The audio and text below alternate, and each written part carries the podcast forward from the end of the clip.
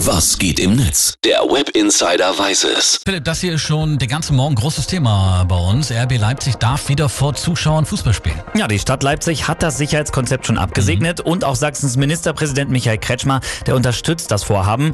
8400 Menschen dürfen dann laut Konzept ins Stadion. Die Tickets werden unter Dauerkarteninhabern verlost, allerdings nur unter denen, die aus Sachsen kommen. Ja, ist natürlich großes Thema Ja. im Netz und das hier schreiben die User.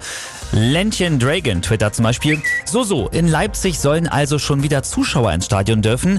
Können wir nicht bitte einfach mal alle an einem Strang ziehen und zumindest bis Ende des Jahres Großveranstaltungen bleiben lassen? Wie egoistisch kann man eigentlich sein? Gästefans sind im Stadion übrigens nicht erlaubt und es stellt sich für mich natürlich auch die Frage, äh, wie RB Leipzig jetzt auf die schnelle 8000 Fans zusammenbekommen will. Kleiner Ja. Scherz am Rande. Epidemiologe Karl Lauterbach twittert übrigens auch dazu, wenn Leipzig vor 8400 Zuschauern spielt, ist das unsportlich und epidemiologisch falsch. Unsportlich, weil andere Vereine ohne Genehmigung im Nachteil sind und am Beginn der zweiten Welle sendet es das völlig falsche Signal, die Gefahr der Pandemie sei gebannt. Klar würde ich mich auch wieder über Fans in den Stadien freuen, aber ich glaube, dass da, also aus dem Bauchgefühl her, noch nicht das letzte Wort gesprochen ist. Ne? Und der User Bernd Bergmann, der bringt auch noch einen interessanten Aspekt hier ins Spiel.